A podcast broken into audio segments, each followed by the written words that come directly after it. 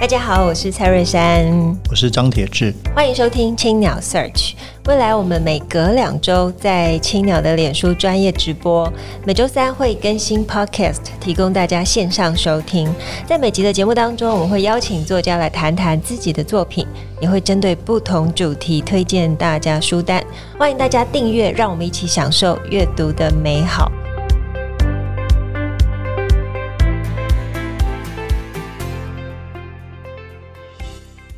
各位听众朋友，大家好，我是蔡瑞珊，我是张铁志，欢迎收听青鸟 Search。今天是节目第一百二十五集，我们非常荣幸可以邀请到哦廖玉慧老师到青鸟书店来分享他的写作与理想的新书《早安，窗边上的玫瑰》。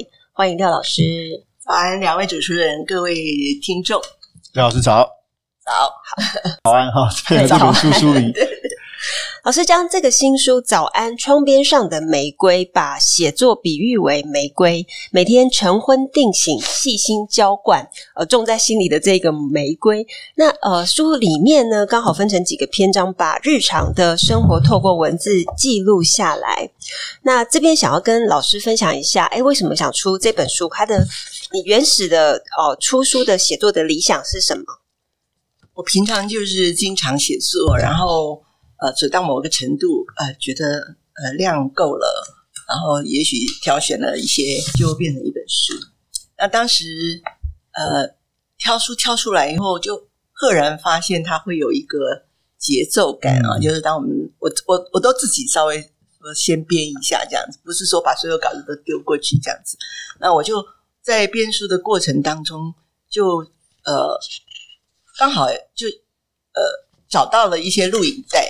所以这些录影带就让我想起很多的呃所谓的前尘往事啊，跟学生的互动。那时候我在学校里面教电影啊，那看学生看了很多的片子，呃，于是就找了那个那个片子来，呃，其中的一个叫做阿莫多瓦的，嗯，在窗边上的玫瑰啊，呃，就发现他其实写的就是一个作家的故事，嗯，就一个女作家。遭遇了家庭的困境、婚姻的困境，遭遇到写作上面的徘徊，包括我到底是要听从我心之所知，还是要照顾到所谓的呃市场的机制啊？是是是。那因此他呃，就最后当然就经过几多的挣扎、呃矛盾，然后回归到呃他的故乡去，用音乐啊、呃，用呃乡土人情来抚慰他的心灵。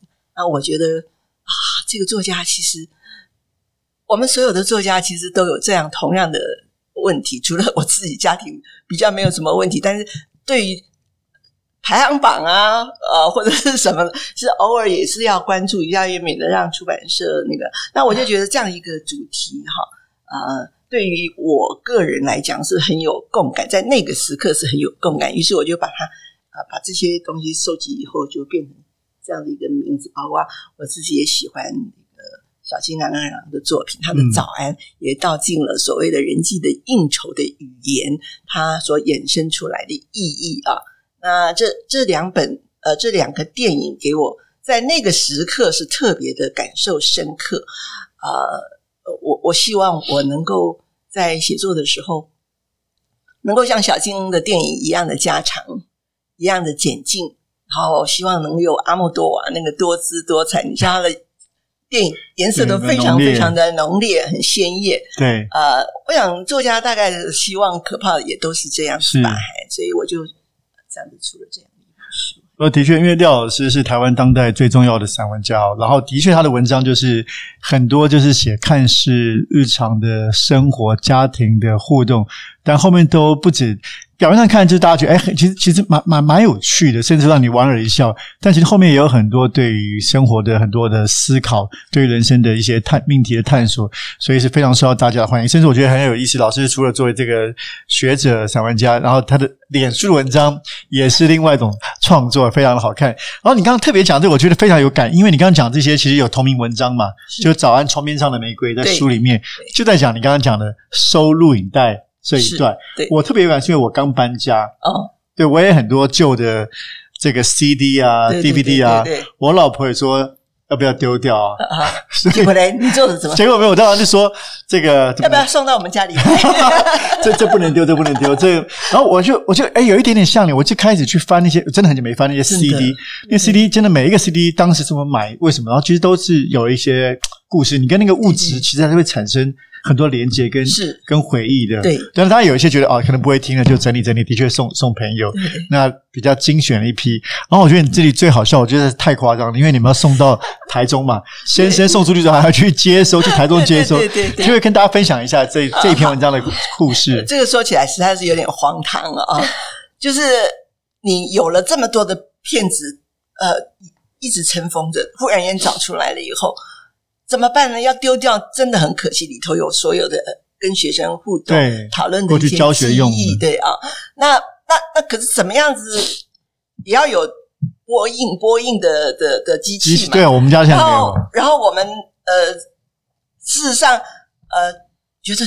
如果我们回台中的时候比较有空来看这些录影带，于是我们就决定要把它送过去。可是家那台中的家是没有人住的啊，所以我现在要先在这边把那个东西送出去，然后再噔噔噔坐高铁回去。超级好老公。对，然后去了以后才发现说播的时候有困难，因为如果我播到哪里看到哪里，出去厨房以后，突他回。在开始的时候，他就必须从头开始又看起，于是就要有一个回带机。然后为了回带机机，我们还去网络上面。本来我还到处去八德路走，结果就后来我女儿说：“妈，这个东西这么简单，你为什么不就在网络上就有了？”他就帮我购购买了以后，还要在就像我们那个我我我看到电影里面演的说，我们就在捷运站交换啊，什么什么，一手交钱一手交面交面交，然后面交了以后才发现还有两种，一个是 VHS，一个是什么贝塔？对啊，是什么呢？就原来是 VHS 啊，于是呢，要找 VHS 拿回来以后，又发现不合，不合又又拿去换，嗯，乱七八糟的，我就觉得，然后我们为了这样子就专心啊，就觉得台中老师都没有人去，所以我们又跑去那个呃什么什么电子电子公司还是什么，嗯，电电力电信公司还是什么，就把它取消我们的哦 cable 那些，对对对，等等都不要，我就是第四台什么都不要了，我就专心要来看这个电影这样子。然后总而言之，后来也翻出了以后我年轻的时候的一些，不只是电影，我在主持过节目，主持过跟珊珊一样，主持过电视节目。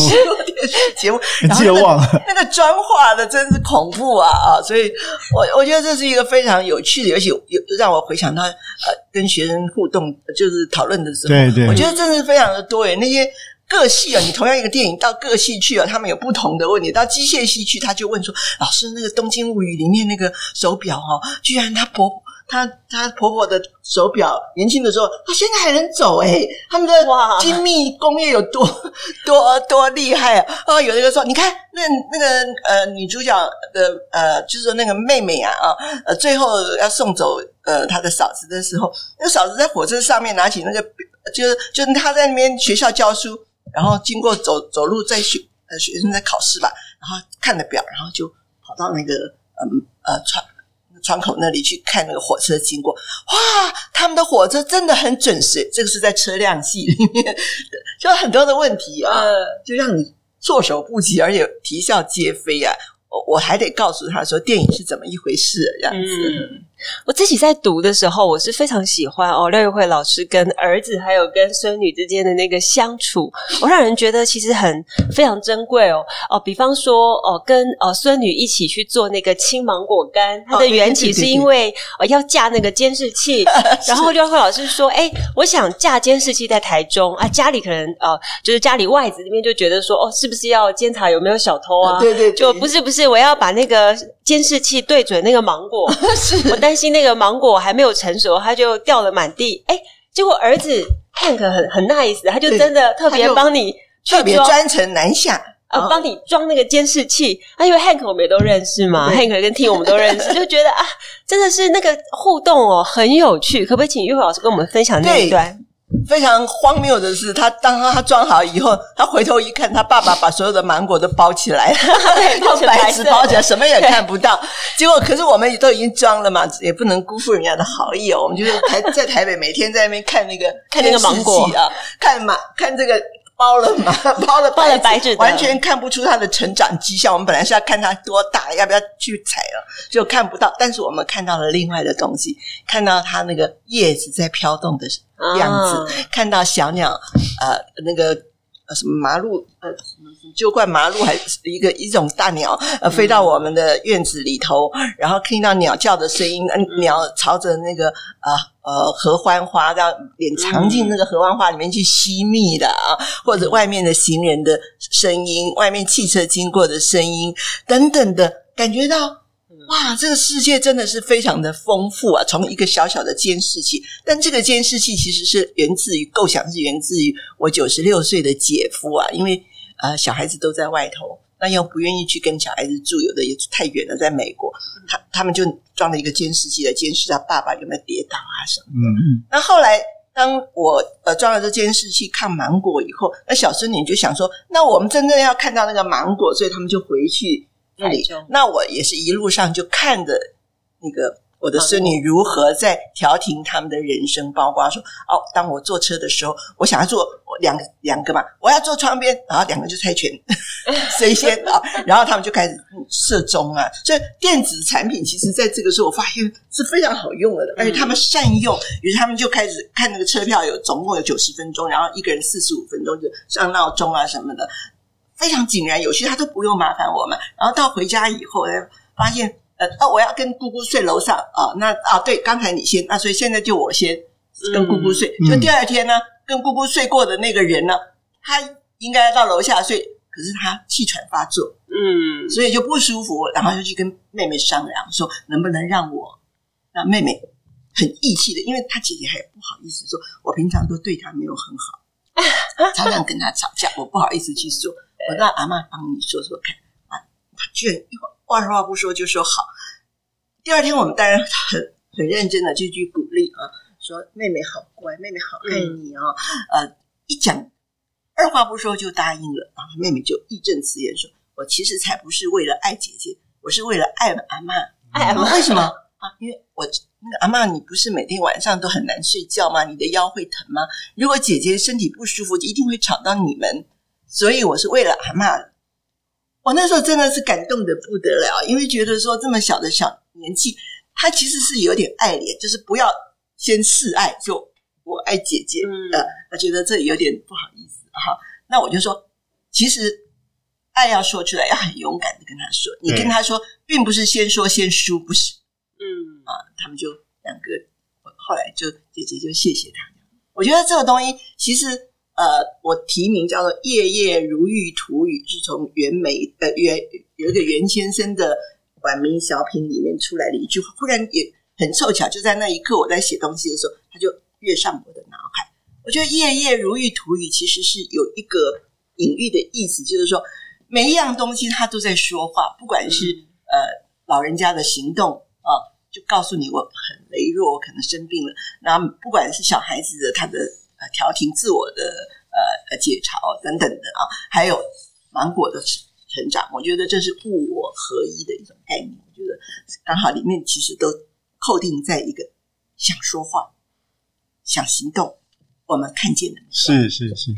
对，所以其实在，在哦，好像其实书中里面其实分成哦，总共分成五大篇章，是、哦、五集。是，那每一集里面呢，耀育慧老师都从一些生活的小事情，但是你可以去看到他观察这个自然，还有观察人生的态度。那。其实玉慧老师里面有提到，就是跟阿德勒哦心理学大师的一些渊源。那其实的确，你在呃很简单的故事里面，你好像就可以读到一些比较人生深奥的哲理。我觉得这是这本书非常难能可贵的地方。像我自己在读的时候，我就会开始去反思自己跟哦五岁女儿之间的相处过程，还有我的父母哦到底有没有这样子互动？那因为哦我们都知道，像 Hank 跟 Ting 啊，他们本身也有经营一个 Pocket 节目叫。只能喝酒，只能喝酒。图书馆现在第一名的 Podcast 非常厉害，所以对他们两个之间的那个人物形象哦，好像就跃然在这个就是耀耀育慧老师的纸上，你就觉得哎，非常的活灵活现，很有意思。所以这本书我觉得它不只是一般的散文，你在读的时候，你会觉得好像在读一个动态的影像片，非常的好看。那这边也想请育慧老师跟我们分享你自己最喜欢里面的哪一篇？哇，这个很难吧？很难哦，这很难。对啊，其实我在里面我谈到了，呃，在在这个里面的构思里面，我就第一篇就是第一嗯，就就第一部分就是谈到人生如是美好，也就是说怎样子正面来看人生，当然也有一种设计上面的陷阱，就是说，哎。一开始就用有趣的事情，正能量，正能量，吸引读者。然后一打开，哎，这篇人生如是美好，那里面的一些呃自我调侃啦，然后有趣的那种迷糊啦等等啊，这这一篇。然后第二篇就谈到了悠悠悠生徒的祝福，包括人际的跟别人的一些互动啊。呃，小孩像 Hank，你刚刚说的，他跟呃他小学同学啊，哦，之间我的对呃 Hank 的朋友都是。阿嬷的朋友都是他妈妈的朋友，我们都可以叫出名字来。里面还有提到那个李文义，哎，对，李文义也是。对，有有时候就是他呃毕业了以后到呃呃某个单位去，我们去评选公共工程的案子的时候，还还比肩而坐。那时候我就觉得哇，小孩子真的是长大了。那个时候在 在学校的时候，他是这么样的呃可爱啊什么的啊，现在已经。就是俨然就是一个委员了这样子 哈。那第三集呢，我就谈到我们呃怎么样子看见人生的美好，嗯、我们的生活是怎样半夜半就是晚上的时候怎样子呃出走。人家现在电韩剧不是有一个出走日记吗？出走我就写到我们的出走日记，我们在做什么？在出走的散步的过程当中，一天七千多步的时候，我们家里三个人是在做什么？讲什么？嗯、呃，也呃也在检讨什么，或者是。互相分享一些什么东西？那第四集就比较灰暗啊，就是死亡、对衰败啊。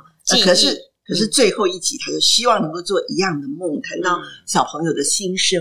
因此，他是有一种节奏感，就是由欢乐进入家常，再进入呃衰败，然后接着最后是有一种新生的力量。这是费心安排的一个结构。不过书中在最后有提到来自的一封信，哇，那封信读了也是真的很感动。就是你说你在电脑里面翻找一份资料哦，不经意看到了一封信，就是来自读者的信，是是是，那是一个，嗯、那是那一年的八十几岁的时候，嗯，他从旧金山还是哪里就总就返美国，就是。寄来了一封信，那个字啊，我有有印在这个书里面，细细小小的一张卡片。嗯。原来是我在念台中师范附小的时候的小学隔壁班的同学的妈妈，那隔壁班的同学叫蓝才敏，她是在台中的叫蓝眼科，嗯，她就主持，她爸爸、她妈妈留下来的这样，就是蓝，就是这个写来的。她原来是一个眼科医生，嗯，她在外地，她说她她非常喜欢看书，她常常回来台中台中的时候就买一堆书回去台北。看，或者是请他的孩子寄过去。一个爱读书的妈，八十几岁了，眼睛都不是眼，当然了，眼科可能保养的比较好啊。一直看，一直到呃，我后来他还回台中，还约我吃饭，吃的那个韩国料理啊，我就觉得好感动啊。因为那我我相信那个是有跟我呃告白的最年纪最长的长者，心里非常感动，因为我不但认识他的呃。呃，这个眼科的女儿也认识他在，啊，好像是芝加哥大学还是哪一个大学的社会学学者，也是他的比较大的女儿。嗯，那我跟她一起到大陆去旅行的时候，你知道我们去坐所谓的豪华游轮，结果那个豪华游轮其实是很糟的，充满了行李一丢，那个蚊子就飞起来的。然后在那个豪华游轮里面，地下还有一层是那个非常贫困的人呐、啊，呃，坐的。我们在上面吃喝。非常豪华，可是下面还有一堆那种很很贫苦的人，呃，卧好像就是就是挤在那里面。是那个菜来的时候，那个蓝教授啊，眼泪就掉下来了。嗯、他说：“我们过的什么日子，人家过的什么样的日子？”嗯哦、那真的我的印象也非常的深刻。嗯、是这样的妈妈养出这样的小孩出来，我就觉得，然后我能够作为他们妈妈的喜欢阅读的作家，我觉得。非常与有荣焉。是，其实廖老师是很多人心目中啊、嗯、很会阅读的作家，而且我们都会从你的不管是脸书的文字啊，还有你的作品里面获得很多安慰。对，其实嗯，其实这里我倒是那个，因为刚好这篇有一句话，我觉得很很想跟老师请教，就是有提到说，文学就在抬头俯手间。那其实老师也是刚好是，就要不是刚好不是刚好，就是说一直是个长期的，也是文学教育者跟推广者。所以你怎么看？就是说，或者我们要怎么跟更多的读者来沟通文学的文学跟生活的关系，或文学意义，让更多人可以接触到文学？嗯，对，其实文学它不是不应该是一个少众的，但是它后来就变成少众的原因是我们把文学。常常当然，呃呃，文文文学的作家有各式各样的啦哈。那也有像王文新这样，他只需要五六十个人认识他，他就很 OK 了。所以他在字句之间一直焦灼啊，然后一直做实验。那我觉得这也很值得敬佩。但是我觉得有时候啊，文学有一点点社会教育啊，是我作为一个教育工作者，对，呃，比较着重的地方啊。那我希望的是，呃，新文学也没有关系。重点是他把读者带到哪里去？对，带到一个呃所谓议乐的取向，或者是一个思考的一个地方去。呃，我我说抬头看看天，就是意思就是说，我们除了把眼睛看在这个呃呃纸本或者是电子书里头，呃，或者是考试的试卷里头，然后完全不管事实，这是不对的。那如果说呃抬头要。最重要是抬头也要，就算要看这个大自然的呃无字天书。那一方面，当然我们阅读也是很重要的，或者是我们怎么样来思考人跟人之间的人际关系，包括你把自己的家庭呃弄好，嗯，让它和谐，怎样教养小孩，怎样侍奉公婆，或者甚至于自己的父母啊，那这些或者兄弟之间、手足之间。它里面有非常艰难的部分，我们如何来克服？那我觉得我在这里面有写到一篇，呃，谈到我的二哥跟我的小哥的故事，哦，那段也好精彩。那那我觉得那个就是我二哥是非常对我非常好的，他支持我到台北来读书，我心里充满了感激。那这这样的手足当然是让我们很。很感谢我，呃，先生不在出国的时候，他怎样子不辞劳苦载我从台中他回台北，然后去探望我放在家孩子老家的小孩，这个真是终身难忘。可是我的小哥就是不停的给我找麻烦，嗯，动不动就来就来希望借钱啦。我妈妈过世的呃那个除夕，我妈妈年初二过世，她除夕的时候，你知道我心里多么的张狂，因为我母亲。多么的盼望他的儿子在台北的儿子能够到我们家里来看看他。嗯，我那天一边做年夜饭的时候，一边心里忐忑说：怎么还不来？怎么还不来？嗯，八点多的时候，他出现在门口的时候，我眼泪就掉下来了。让妈妈那个渴慕的眼神，虽然是一个不争气的孩子，可是，嗯，就是这样子。嗯，就是就是，可我们怎样跟他有若即怎么样子？又很难了，所以你要一直借钱，一直借钱给他。对，可是他其实对你也很好。嗯，他请你吃鱼翅，手毫不毫不毫不手软啊。嗯，然后请你看那个什么江蕙的什么，不是江蕙，叫做叫做谁的？反正有一个一个唱歌的，我不太熟悉。詹雅詹雅文，我说詹雅文的演唱会，对对对，他就买最高的票，这样最高，对对对对对，两张。那我在想。我说，是请我们吃全家吃鱼翅。我说鱼翅不用了。我说我们吃那个瓦米酸就很好了哈。嗯，那不行，他一定要要要请。然后还呃，我的小孩两个那个时候才小学。我说那这样好了，他们不用，他反正也不懂啊，你才懂，他不懂。然后一定坚持，就是他就是嗯，也也很好，带小朋友去看球赛也是买那个贵宾券，就是反正就是最好的那个。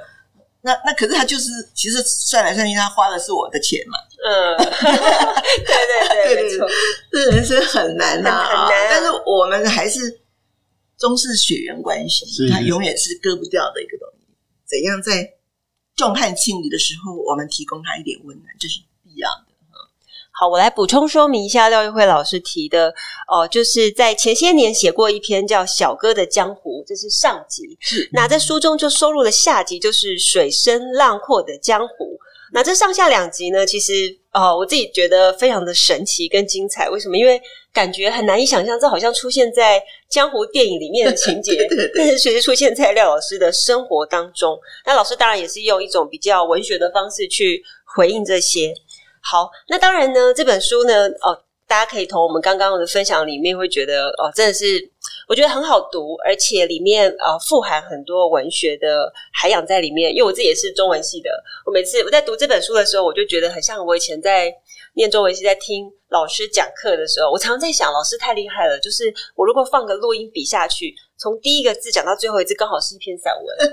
这是中文系老师特别的一种呃独特的内功。就是出口可以成章，出口可以成诗，好会说话，真 的很厉害。好，那我要请老师跟我们分享一下，就是你平常在读的一本书，推荐给我们青鸟 Search 的读者。比如讲最近哦，最近最近我在啊、呃、读了一本陈列的残骸书，嗯，很棒。哦，我也在读那本，对对对，对，我们刚好那边那那对对对对，我一向非常喜欢陈列的作品啊，嗯，然后从他上一次的作品啊啊、呃呃、叫做。是踌躇的，对，踌躇之歌，踌躇之歌还是什么？对，就就反正一列一系列，我的书架上面全部都是他的书。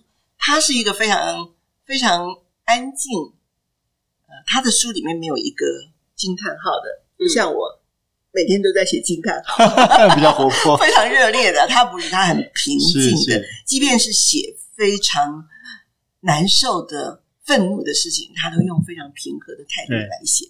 在上一本书里面，他谈到的是，呃，他从关回来之后的啊、呃，应对这个人世的悲伤。嗯，他谈到如何回来找工作的困难，嗯、如何他呃在等待，比如去求职的时候，时间后来多一点，他留在这个呃车站里面等候他预定的那个车班的时候，嗯、他看到那个墙上的钟，他说钟。就好像是，好像这样不停不停的一步一步的往前跳动，有澎湃，心里是其实那个是时间是一个很澎湃的东西。嗯，可是车子来了又走了，他说我还在车站里头。他谈的是那几年被关的日子，仿佛是一个静止的时光，没有往前走。火车进来了又走了，然后把他留在这个月台这个车站里头。我看了真的流眼泪。他说我。在坐在那个爸爸的田埂上面，怎样子看到这个田啊、水圳沟啊，然后想唱妈妈、爸爸最小的愿望，也不过就是我结婚生子，然后呢，呃，顺利顺顺利利的过日子。可是这样的日子我都没有给他。我到我在牢里的时候，呃，就在审讯室里面的时候，爸爸过世了；我在呃关的时候，妈妈过世，我都没有办法回去。那这个。这个就是一个大不孝。那在这个残骸书里面，他谈到的是他当时在那里面到底发生了什么事？是，那那他是用那种残骸拼构的方式哈，然后来建构整个的白色恐怖的。很多人在看完很多呃所谓的受难者的家属的书的时候，他们都会说：“你看看他的后代还不是都发挥的很好？他们才做了医生，还做了什么？可是他不知道的是，这里面所受的。”多多么的害人，嗯，呃，怎么样子的？经过是经过怎样的挣扎呢？而那些是你们不曾够有过的。那我觉得我这本书其实写的说，早安窗边上的玫瑰，为什么要写玫瑰？那玫瑰一方面是我小的时候，老师初中的时候老师就帮我命名，嗯，哎，你叫玫瑰，你叫玫瑰，英文老师嘛啊，Rose。然后，可是我后来也觉得很好，玫瑰是非常艳丽的。同样，我们说红色的玫瑰的话。然后很漂亮的，但是它是荆棘有刺的，所以呢，我们有时候也必要的时候，我也写一些专栏的文字来来督责这个社会所谓反抗的精神，也要显示出来。是是是。好，那非常感谢廖育惠老师今天来跟我们分享哦，陈立的残骸书，还有这一本《早安窗边的玫瑰》。那我们不仅可以了解老师个人的写作理想，也从中感受到写作。的这朵玫瑰早已深植在老师的心中。那么今天的节目就进行到这边，很感谢大家收听青鸟 Search。本集也感谢正成集团赞助器材。如果大家喜欢节目，可以在 s o m e o n、Spotify 跟 Apple Podcast 上面订阅节目，留言回馈给我们五颗星。谢谢老师，谢谢两位。